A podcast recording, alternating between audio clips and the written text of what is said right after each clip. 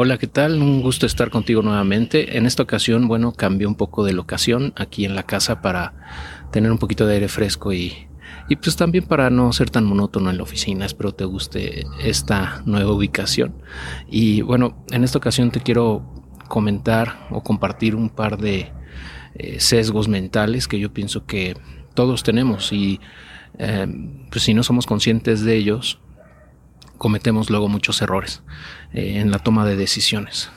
Y bueno, estos se basan en un libro que ya he mencionado antes, que es justamente este, que se llama Thinking Fast and Slow, o Pensar rápido, pensar despacio. Lo compré hace, no sé, tal vez 10 años, una cosa así. Y de repente lo vuelvo a leer en algunos fragmentos porque tiene información bien padre. Yo te recomiendo mucho, pues lo compres. está en español también, si lo prefieres. Y bueno, eh, dos, dos sesgos mentales que creo que ya he mencionado en algunas ocasiones, pero quise dedicarle un video específico. Eh, uno de ellos es la aversión al riesgo. ¿Qué es esto? Bueno, es el, el miedo a, la, a, perder, miedo, miedo a la pérdida.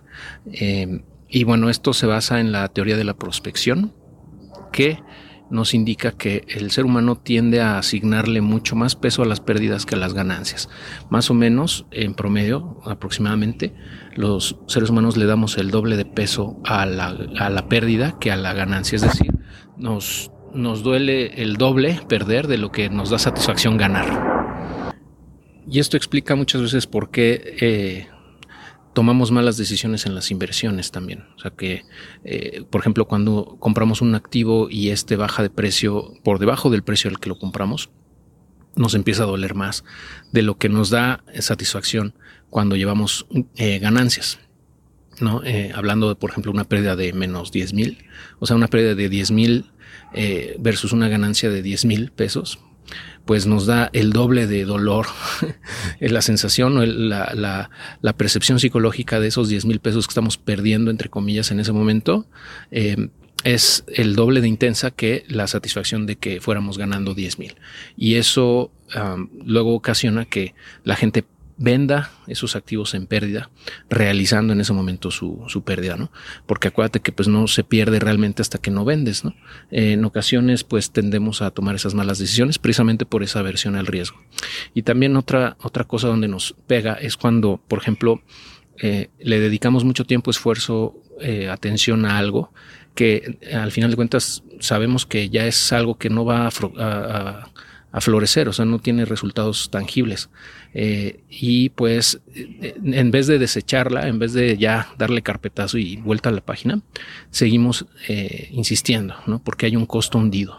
Ese costo hundido es algo que no se puede recuperar, hagas lo que hagas, ¿no? Y precisamente esa aversión a la pérdida hace que pues tengamos esa esa, esa necedad de continuar en un proyecto que a lo mejor ya ni es eh, necesario, ya no, ni siquiera tiene sentido y estamos dejando de asignar otros recursos valiosos a otras cosas que sí podrían tener resultados, ¿no? Ese costo de oportunidad tan famoso eh, que es muy alto, y, pero no lo, no, muchas veces no somos conscientes de eso porque eh, nos cega la, la, la aversión, ¿no? A la pérdida y, al y, y nos aferramos a esos costos hundidos. Y bueno, en el tema de aversión al riesgo también, por lo mismo, eh, nos, nosotros nos preocupamos muchas veces por eventos que nunca van a ocurrir o que son sumamente improbables. Y, a pesar de que son muy improbables, por ejemplo, una catástrofe o algo así, que sería a lo mejor una probabilidad, eh, pues digamos, eh, ya matemáticamente hablando, a lo mejor es una en un millón, pero en nuestra mente le damos un peso mucho mayor, como si fuese una, un evento mucho más probable de que ocurra, ¿no? Y, y ese sesgo hace que también nos den miedo muchas cosas que a lo mejor ni siquiera tendremos por qué preocuparnos de ellas, ¿no? Este, y, y, y, es más lo que sufrimos por la imaginación que por lo que ocurre, ¿no? Generalmente los eventos tan catastróficos no ocurren, ¿no? Son muy, muy, muy raros, ¿no? Entonces también eh, nos, nos detenemos muchas veces o cometemos el error de no tomar acción por precisamente esos miedos, que son muchas veces infundados. Y otro sesgo bien común que también tenemos es el sesgo de confirmación.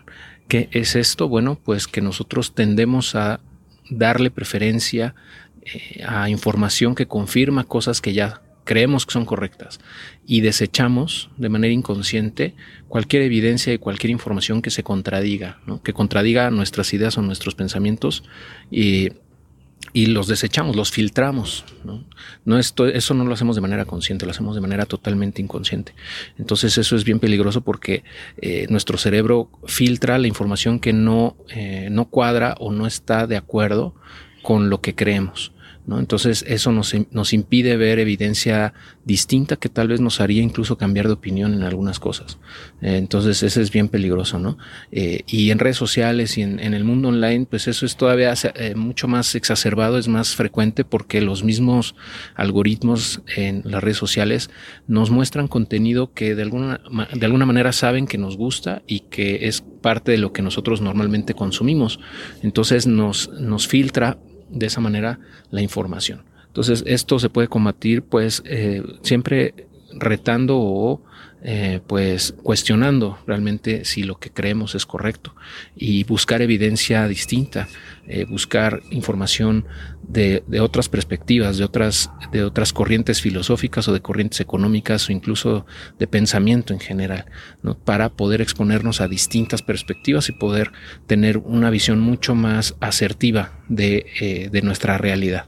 Entonces, nada más para que lo tomes en cuenta y, no, no, caigas en esos errores, ¿no? en esos sesgos mentales, que hay muchos más, pero bueno, eh, si te interesa saber más al respecto, yo creo que este libro que te comento de de Daniel Kahneman y Amos, Amos Bersky, que es, eh, bueno, Daniel Kahneman justamente eh, ganó el premio de economía, el premio Nobel de Economía por, por su aportación, eh, sobre todo por la teoría de la prospección, pero en general por todas sus aportaciones en las economías del, economía del comportamiento humano, uh, behavioral economy, y pues todo lo que tiene que ver con estudios psicológicos sobre cómo funcionamos los seres humanos y en la toma de decisiones, incluyendo estos sesgos mentales. Bueno, ojalá esta información te resulte de utilidad y ya sabes, pues eh, cualquier cosa, cualquier comentario, aquí andamos. Eh, muchas gracias, nos estamos viendo muy pronto.